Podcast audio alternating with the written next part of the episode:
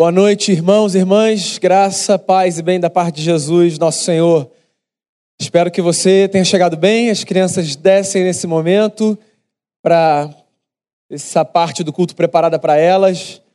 Espero que tenham tido todos um bom domingo e que cheguem e, e que tenham chegado bem aqui. Muito bem, eu vou para o texto que, por sinal, foi o texto que a gente leu no começo da nossa celebração. Evangelho segundo Mateus, capítulo 11 a gente leu numa versão, e que foi essa versão que está projetada aqui, provavelmente é a que você tem com você.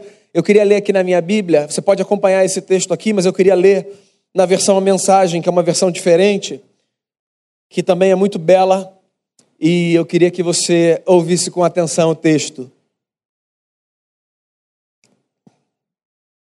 A minha versão diz assim: Vocês estão cansados enfastiados da religião, venham a mim, andem comigo e irão recuperar a vida. Vou ensiná-los a ter descanso verdadeiro. Caminhem e trabalhem comigo. Observem como eu faço. Aprendam os ritmos livres da graça. Eu não vou impor a vocês nada que seja muito pesado ou complicado demais. Sejam meus companheiros e aprenderão a viver com liberdade e leveza. Essa é a palavra do Senhor. Queria fazer uma oração e a gente então começa a meditar no texto. Senhor Jesus, há um convite feito por ti ao nosso coração. Que haja espaço dentro de nós nessa noite para que as palavras do Senhor provoquem transformações verdadeiras e sacudam a nossa alma e nos façam descansar nos braços do Eterno, da forma como o Senhor nos chamou para caminhar. Que a tua palavra encontre no nosso coração espaço e solo fértil para frutificar, para florescer, para crescer e que ela produza frutos de vida na nossa história. Obrigado por estarmos reunidos mais uma vez nesse domingo que o Senhor nos ministre e nos abençoe com o perdão dos nossos pecados, em nome de Jesus. Amém. Venham a mim, todos vocês, cansados e sobrecarregados. Eu acho que essa é uma das falas mais conhecidas de Jesus. Uma fala que expressa o convite do Eterno para aqueles que encontram uma alma cansada, pesada, Há uma promessa ali. Vocês vão encontrar descanso. E há uma explicação para o descanso. Jesus diz: vocês vão encontrar descanso, porque o meu jugo é suave e o meu fardo é leve. Jesus foi um grande comunicador e ele tinha uma habilidade muito peculiar de pegar cenas da realidade do povo e transformar essas cenas em aplicação prática para as suas lições. Jesus aparece no cenário em Israel como um mestre. E como todo bom mestre, Jesus sabe fazer conexões entre a realidade daquela gente e a vida das pessoas. E aqui nós estamos diante de um texto que, mais uma vez, expressa essa maestria de Jesus em conectar histórias e princípios. A sociedade em que Jesus cresceu e para a qual ele dirigiu as suas palavras primariamente era uma sociedade que se organizava a partir de atividades agrícolas e pecuárias. Então, algumas expressões eram muito comuns àquela gente, porque eram expressões usadas no dia a dia daquele povo. Uma dessas expressões era a expressão jugo. Jugo era aquele pedaço de madeira que se punha sobre os lombos dos bois para que juntos eles marchassem pelas estradas empoeiradas, avançassem, carregando o produto da terra, facilitando assim a vida dos donos de terra. Era a expressão, portanto, do peso que animais carregavam sobre os seus ombros para facilitarem a vida e a economia daquele povo. Jugo também era uma expressão acadêmica, se eu posso dizer assim. Era um vocabulário que os rabinos usavam em Israel no primeiro século para falar sobre a interpretação de cada mestre acerca da lei de Moisés. Eu não sei se você sabe disso, mas Jesus cresce num contexto em que os mestres em Israel, e não eram poucos, eram muitos, compartilhavam as suas interpretações da lei de Moisés. Jesus era um judeu, e os judeus tinham na lei de Moisés e nos profetas o seu referencial teórico para a construção de vida. Então, a forma como eles viviam naquele povo dependia da interpretação que eles faziam da lei de Moisés. Os mestres em Israel carregavam interpretações diferentes. Sábios são aqueles que percebem o quanto antes que a sua interpretação da lei é diferente da lei em si. Foi Fernando Pessoa quem disse certa vez: o universo não é uma ideia minha. A minha ideia do universo que é uma ideia minha. Os mestres em Israel sabiam disso. Eles tinham as suas ideias e as suas interpretações acerca da lei de Moisés. E eles compartilhavam essas ideias e trocavam experiências, tentando encontrar sabedoria. Porque, meus amigos, na vida nós encontramos sabedoria não quando levantamos uma bandeira de donos da verdade, mas quando nos sentamos à mesa com pessoas e partilhamos as nossas respectivas visões de mundo, e falamos, e ouvimos, e meditamos, e questionamos, e repensamos.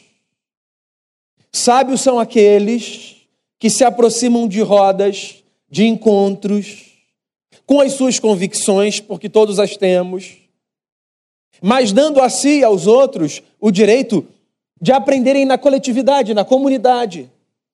Nós somos herdeiros de uma tradição proverbial que diz que na multidão de conselhos há sabedoria.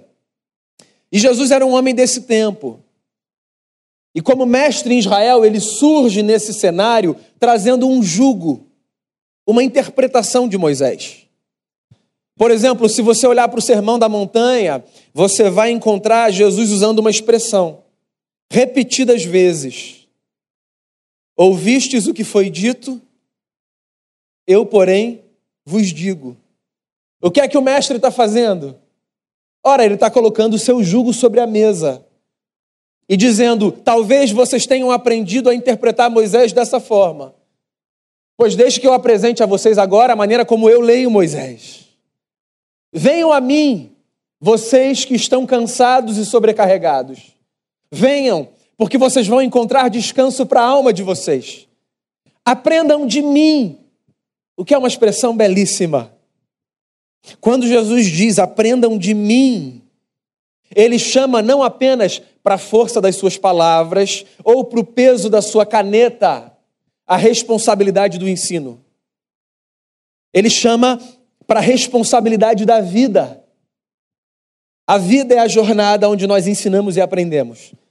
Na caminhada conjunta, havia um ditado entre os mestres em Israel, no tempo de Jesus, que dizia o seguinte aos discípulos: Cubram-se da poeira dos pés dos vossos mestres.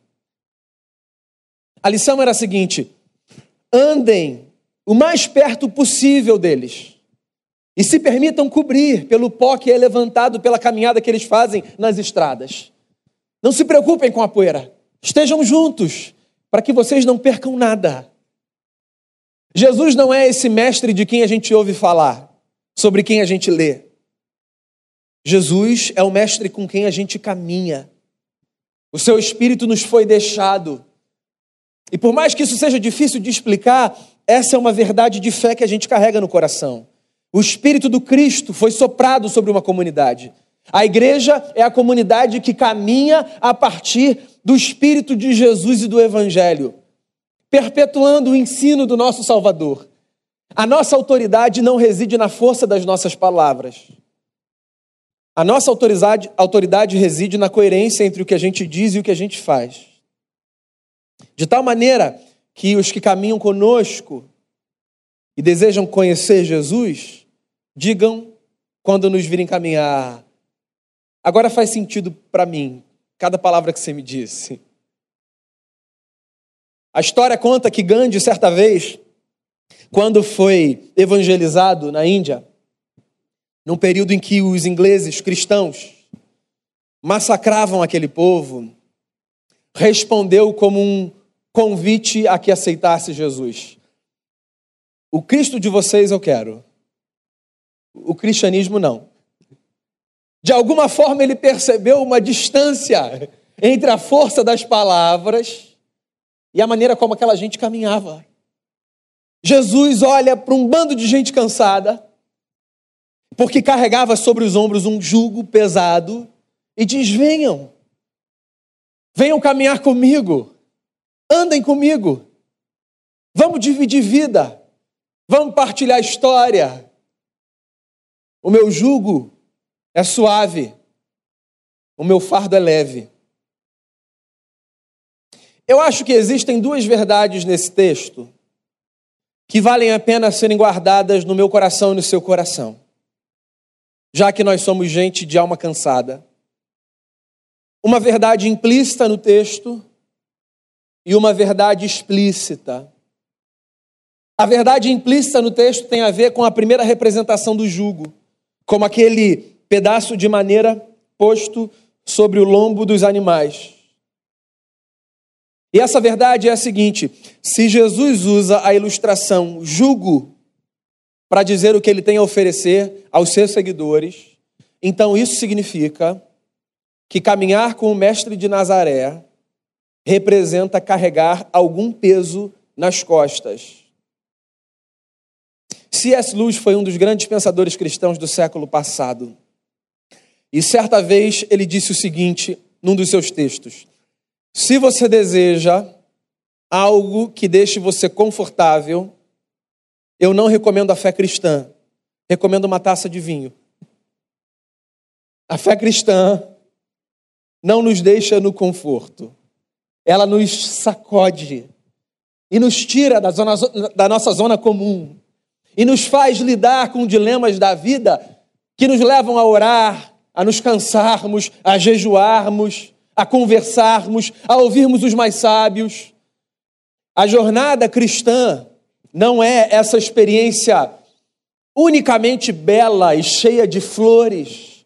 A jornada cristã é árdua, porque a vida no Evangelho coloca diante de nós uma ética, meus amigos, muito desafiadora muito desafiadora. O cristianismo não coloca diante de mim, diante de você, uma possibilidade de vida muito simples. Pelo contrário, o cristianismo nos chama para uma conduta de vida que às vezes se revela antagônica aos nossos instintos mais primitivos. O apóstolo Paulo foi o grande erudito do Novo Testamento. Ele escreveu 13 ou 14 livros do Novo Testamento. 14, se você considera que a carta aos Hebreus é de Paulo. Os tratados teológicos de Paulo são de uma profundidade, sim, inquestionável. Mas você sabe de um negócio? Para mim, um dos textos mais bonitos de Paulo não é um texto em que ele faz teologia, mas é um texto em que ele abre a alma. E esse texto se encontra em Romanos 7 quando ele olha para si e diz assim: Eu não consigo me entender. Eu sou um cara terrível. E eu conheço bem, mas eu faço mal. E tem coisas dentro de mim que eu sei que eu não devo alimentar, mas eu alimento. E tem coisas que eu sei que eu devo fazer e eu não faço.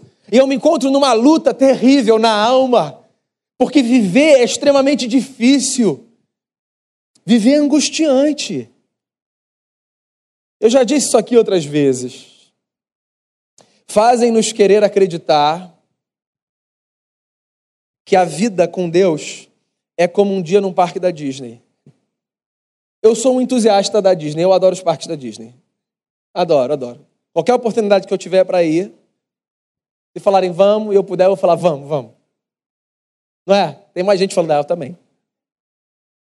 Mas você já reparou que assim, ó, depois de alguns dias, aquele negócio começa a ter um cheiro de irreal, que é muito bacana, porque assim dá uma sensação de, nossa, existe um lugar no mundo onde tudo funciona, mas depois a gente começa a perceber a distância da vida real, porque a vida real não é esse cenário bonitinho onde caiu um lixo no chão, alguém aparece antes de você e diz: "Calma, eu pego para você, tem um dia maravilhoso". A vida real é um pouco mais caótica do que isso. A vida real é uma espécie de filme do Woody Allen, cheio de angústia, de loucura, gente passando por cima, gente passando por baixo, dando rasteira no outro. Às vezes aparece um bem feito que dá uma esperança, mas logo depois vem uma cena assustadora que provoca raiva, angústia, sofrimento. É uma obra do Nelson Rodrigues. A gente não sabe onde vai dar, passa por aqui, vai para lá. A vida real é essa jornada de peso. E aí fazem um convite para a gente. E dizem assim: venha ouvir sobre Jesus. Porque se você encontrar Jesus, a sua vida vai ser de uma facilidade. Não, não vai. Não vai. A vida com Jesus é desafiadora. Eu não estou falando das experiências com Jesus que trazem paz. Elas são maravilhosas. Eu não estou falando do seu momento de intimidade com Deus no quarto, quando você ora e você tem a sua alma lavada, restaurada. Eu estou falando, por exemplo, do desafio de, num mundo como o nosso, você viver a sério a ética do Evangelho. Há alguma facilidade nisso? Você olhar para os valores de Jesus e dizer: ok, é por esse caminho que eu vou. Você passar por dificuldades na vida, ter a possibilidade de fazer coisas que você não gostaria de fazer diante de Deus, e dizer: ah, acho que nem vai ver, ninguém vai ver. O evangelho é desafiador. Existe um jugo, um peso. Existe um compromisso. Existe uma responsabilidade. Há valores que são inegociáveis. Há princípios que nós não temos o direito de abandonar. O princípio da graça, o princípio da misericórdia, o princípio do perdão, o princípio da santidade enquanto promoção da vida, o princípio do compromisso com o eterno e com o próximo, da defesa da dignidade, da promoção do bem, da boa consciência, da nossa responsabilidade cívica, do nosso exercício enquanto gente que faz a máquina do bem girar. Meu amigo, ser um seguidor de Jesus não é tarefa fácil. Jesus foi o camarada mais honesto que pisou o chão dessa terra. Um dos evangelistas conta que uma multidão queria seguir Jesus. E qual é o mestre que não deseja uma multidão o seguindo? Jesus olhou para aquela gente que vinha atrás dele e disse o seguinte, parafraseando: Vocês têm certeza que vocês querem me seguir? Vocês têm certeza disso? Como se estivesse dizendo: Não é um oba-oba. Pensem, avaliem, reflitam. Olha, eu não estou aqui desestimulando você a viver o Evangelho, tá? Venha. Venha para o lado bom da força. Mas olha só. Lembre-se que existe um, um preço a se pagar quando a gente escolhe viver o Evangelho. No século passado, a igreja luterana na Alemanha, na época do nazismo, viu uma ruptura acontecer, porque parte daquela comunidade de fé não conseguiu entender justamente a conivência daquela instituição com o nazismo. Pois bem, um dos líderes dessa ruptura foi um teólogo e pastor chamado Dietrich Bonhoeffer. Ele foi preso e ele foi morto num campo de concentração. Morto, por sinal, dois dias antes do campo de concentração onde ele estava ser é, liberto e aquela gente voltar para refazer de alguma forma a sua vida. Bonhoeffer escreveu muitas obras, todas valem a pena serem lidas. Uma delas, chamada Discipulado. Nessa obra ele desenvolve um conceito, graça barata. E ele diz o seguinte: não existe nada mais trágico do que a gente baratear a graça que nos foi oferecida pelo sacrifício de Jesus e pela sua ressurreição ao terceiro dia. E o que é que o Bonhoeffer chamava de baratear a graça? Viver com Jesus negligenciando todas as responsabilidades dessa caminhada. Então, queria dizer o seguinte: quando eu me anuncio como um discípulo de Jesus, mas eu não chamo para mim responsabilidades que o Evangelho de Jesus coloca sobre os meus ombros, então o que eu estou fazendo, na verdade, é, com todo respeito da força da expressão, é cuspindo no sacrifício do meu Salvador e barateando o preço que foi pago naquela cruz. Venham, o meu jugo é suave. A verdade implícita é essa: existe um peso na caminhada que é possível de ser carregado. E qual é a verdade explícita do texto? A verdade explícita do texto tem a ver com a segunda interpretação de jugo. De jugo enquanto a medida de um mestre em Israel para interpretar Moisés. A verdade explícita é o jugo de Jesus é leve, suave. Jesus, com essa fala, se posiciona de maneira comparativa nesse cenário de mestres em Israel. Como se ele estivesse dizendo o seguinte para aquela gente: Vocês têm recebido interpretações de Moisés que são muito pesadas. Vocês têm recebido leituras da lei que colocam sobre os ombros de vocês uma carga descomunal. Pois eu quero oferecer a vocês uma interpretação de Moisés que não coloca peso sobre os ombros, peso demasiado, mas que coloca sobre os ombros um peso apropriado. Jesus está sinalizando um ponto aqui. Jesus está fazendo um protesto religioso. Eu não sei se você percebe. O que Jesus está dizendo é o seguinte: a religião é capaz de colocar sobre os nossos ombros um peso maior do que o evangelho pretende colocar. Isso é um negócio muito sério, porque existem muitas pessoas que se afastam da comunidade de fé e que rejeitam a possibilidade de uma experiência de vida com Jesus, porque olham para o jugo que a igreja coloca e dizem assim: ah, esse negócio não dá para mim, não. Muito pesado. Uma vez eu ouvi uma pessoa dizer assim para mim: eu até queria ir lá na igreja, mas sabe como é que é, né? Eu curto muito ir no cinema e na praia.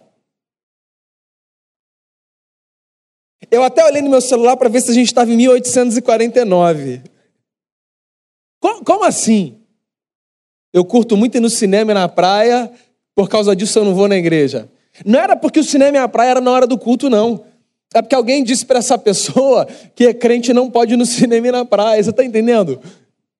Essa semana aconteceu uma experiência igual lá no jiu-jitsu, no treino. Uma pessoa viu a tatuagem que eu tenho na perna. Todo mundo lá sabe que eu sou pastor. Eles me chamam, inclusive, de pastor. Ninguém sabe que meu nome é Daniel. Eu falei, gente, na minha igreja não me chamam de pastor. Lá, se vocês falarem Daniel, ninguém sabe. Pastor AC, sei quem é. Daí, olha o que eu ouvi. Ih, tem tatuagem? Então eu posso ir na sua igreja? Mas calma aí. Que peso é esse que colocaram sobre os seus ombros? Dizendo a você que por causa disso você não pode ir na igreja. Tem um livro do pastor Ricardo Gondim que fala disso. Um livro escrito no começo desse século, né? começo dos anos 2000. O que a igreja proíbe e o evangelho permite.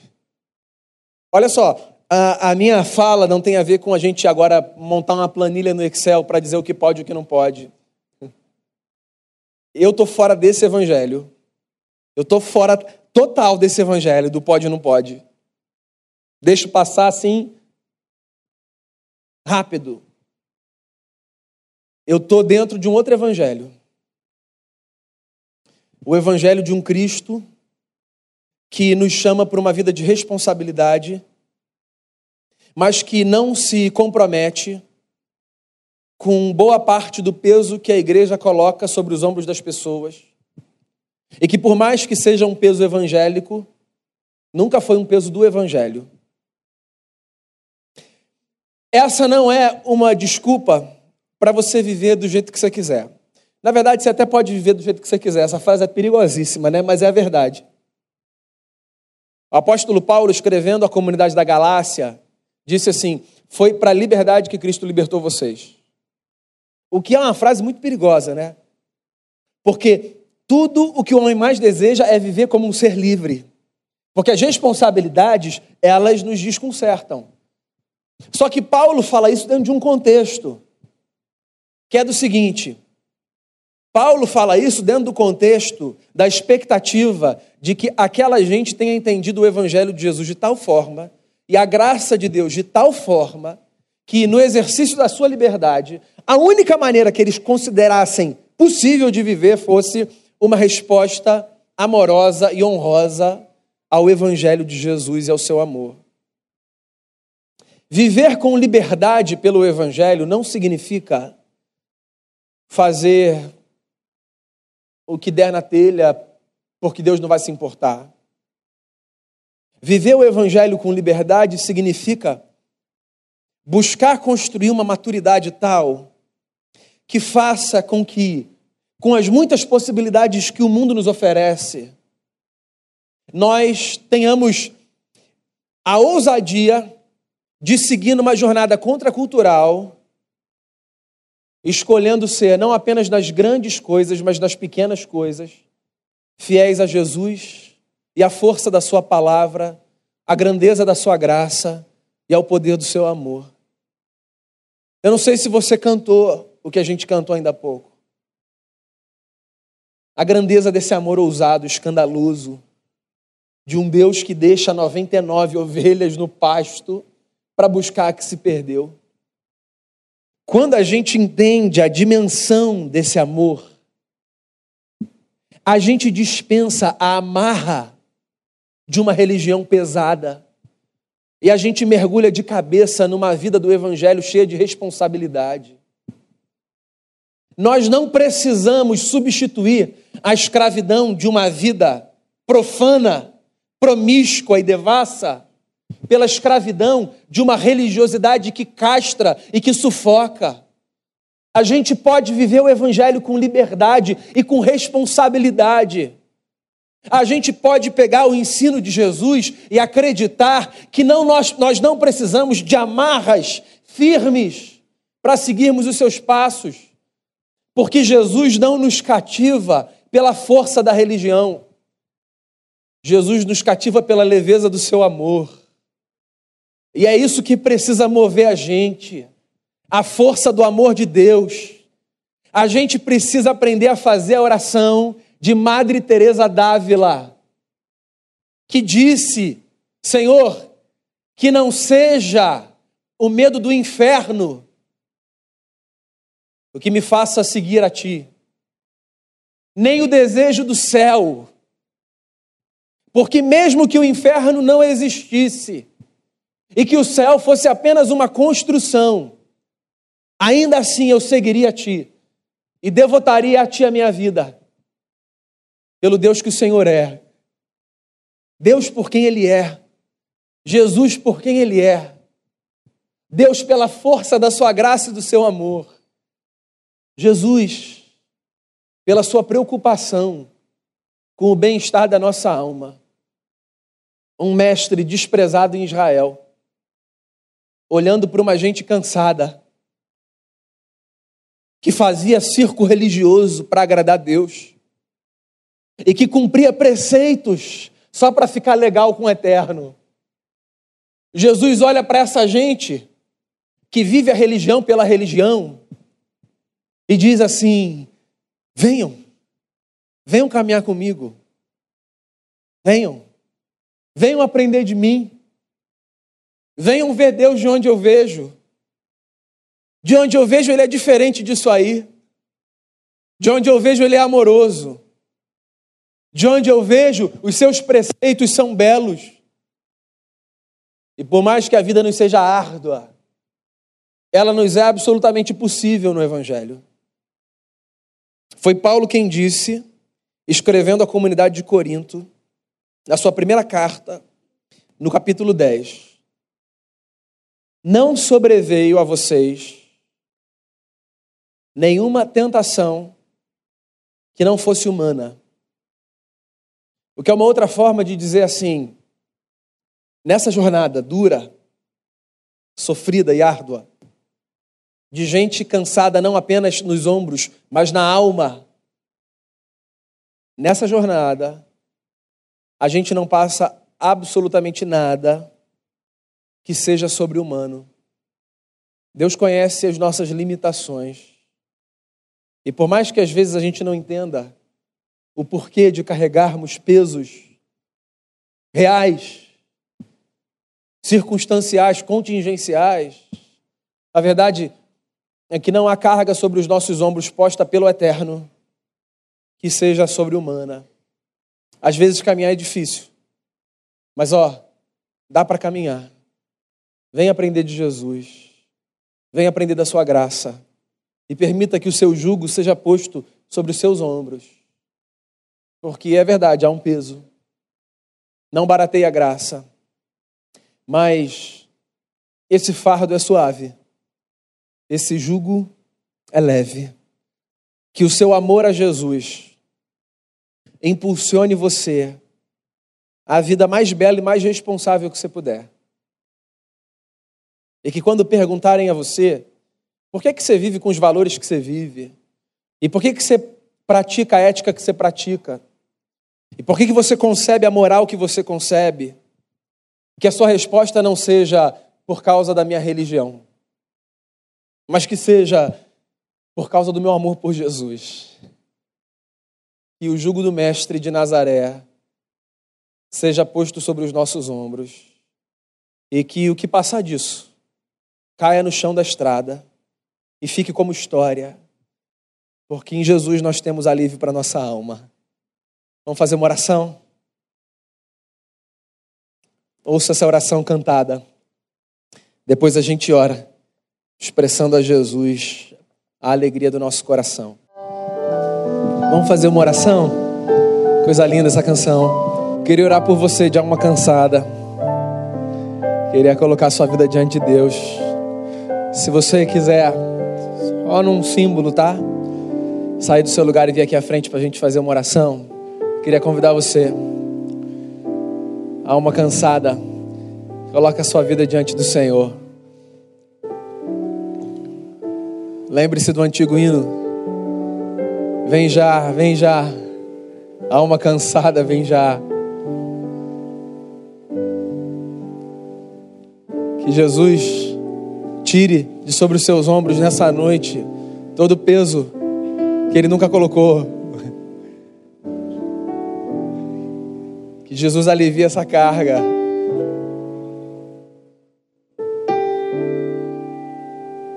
Que a responsabilidade do Evangelho seja uma verdade. Que a gente viva com esse compromisso. O compromisso da vida mais bonita que a gente puder viver.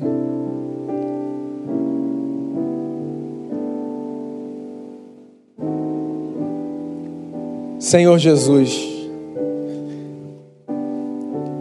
a força do Evangelho caminha de mãos dadas à leveza do Evangelho.